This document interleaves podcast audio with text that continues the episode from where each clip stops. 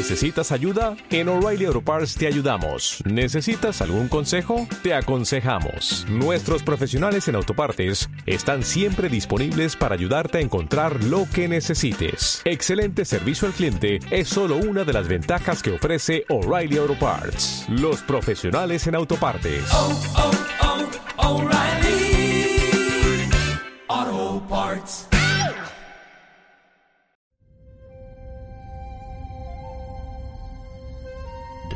Relatos imperecederos, un podcast dedicado a las obras de John Ronald Reuel Tolkien.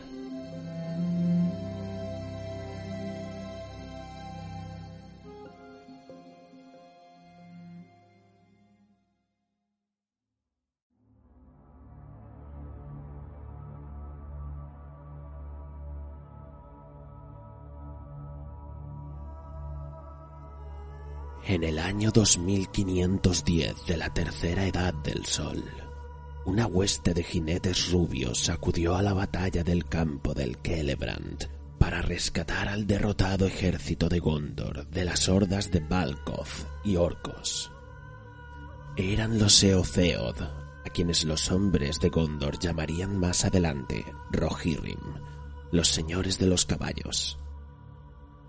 Eran hombres del norte que vivían en los valles del Anduin y tenían fama como guerreros y como domadores y criadores de caballos.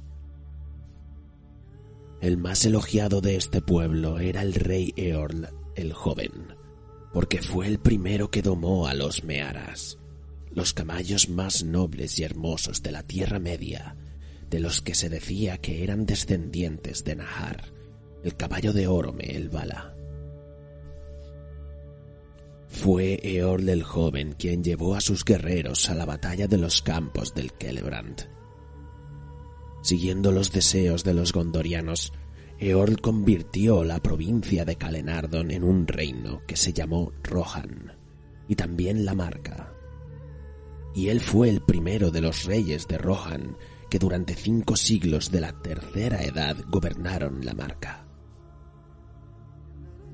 Los Rohirrim siempre estaban dispuestos para el combate y siempre vestían coseletes plateados y brillantes cotas de malla. Iban armados con lanzas y con largas espadas que tenían verdes gemas en las empuñaduras. Llevaban el cabello peinado con largas trenzas doradas y usaban yelmos plateados con penachos de cola de caballo. Tenían escudos verdes en los que figuraba un sol dorado y estandartes blancos adornados con un caballo blanco. Armados de esta guisa y montados en caballos blancos y grises, los Rohirrim de ojos azules avanzaban contra los orientales, Dunledinos, Haradrim y Orcos. En las onduladas colinas cercanas a las montañas blancas se edificaron los patios reales de Edoras, en los que estaba Meduseld, el castillo de los reyes de Rohan, que tenía un tejado de oro. Después de Eorl el joven, el rey que adquirió más renombre fue Helmano Martillo, el último del primer linaje de reyes. Porque aunque en su reinado Rohan sufrió las desgracias de las invasiones dunledinas, del hambre y de los grandes fríos que llegaron con el largo invierno del año 2759, el valor y la fuerza del rey eran tan grandes que la sola mención de su nombre aterrorizaba a sus enemigos.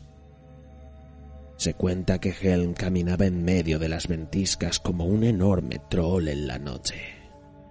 Atacaba a sus enemigos sin armas y los mataba con la fuerza de sus manos desnudas y a pesar de que murió antes de que el largo invierno terminara, los dulledinos dijeron que su ira permaneció para perseguirlos a ellos y a todos los enemigos de los Rohirrim durante muchos años. La historia de la Guerra del Anillo cuenta cómo Theoden, el último del segundo linaje de reyes, cayó bajo la influencia del poder del mago Saruman pero con la ayuda de Gandalf, Theoden se libró del encantamiento y guió a sus guerreros a la victoria en las batallas de Cuernavilla y de los campos del Pelennor. Y aunque era un anciano, se cuenta que mató a un rey de Harad antes de recibir muerte a su vez del rey brujo de Angmar. Así, la jefatura de los Rohirrim pasó al hijo de la hermana de Theoden, llamado Eomer. Este fue uno de los más grandes reyes de la marca, porque revigorizó la antigua alianza con los hombres de Gondor. Después de la Guerra del Anillo, cabalgó a menudo para someter a pueblos en el este y en el sur, y los Rohirrim disfrutaron de la victoria y la paz en la cuarta edad del sol. Pero hubo otra Rohirrim que ganó gran fama en la Guerra del Anillo. Fue Eowyn, la hermosa hermana de Eomer. Acudió a la batalla de los campos del Pelennor como guerrero de Rohan, y junto a Theoden, el rey caído, plantó cara al rey brujo de Angmar, y entonces realizó una hazaña que en cuatro mil años de terror no consiguieron los más poderosos guerreros de la Tierra Media, porque existía la profecía de que el rey brujo no podía morir por la mano de un hombre. Y Eowyn reveló que no era un hombre, sino una escudera, y con su espada mató primero a la bestia alada que era la montura del espectro, y luego, con la ayuda del hobbit Meriadoc Brandigamo, mataron al rey brujo de Angmar y acabaron con su existencia. Gloriosos fueron los días para los Rohirrim después de estas hazañas. Tras la derrota de Sauron, el pueblo de los Rohirrim y el de Gondor se unificaron y cabalgaron juntos en numerosas hazañas, pues fue dichosa la amistad entre Eomer, rey de la Marca, y el nuevo proclamado rey de Gondor, Aragorn Elessar.